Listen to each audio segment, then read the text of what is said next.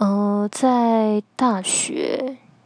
毕业以前吧，我想大家就是大多数人都是什么餐饮打工，或者是去哪个处室打工当打跑腿小妹之类的。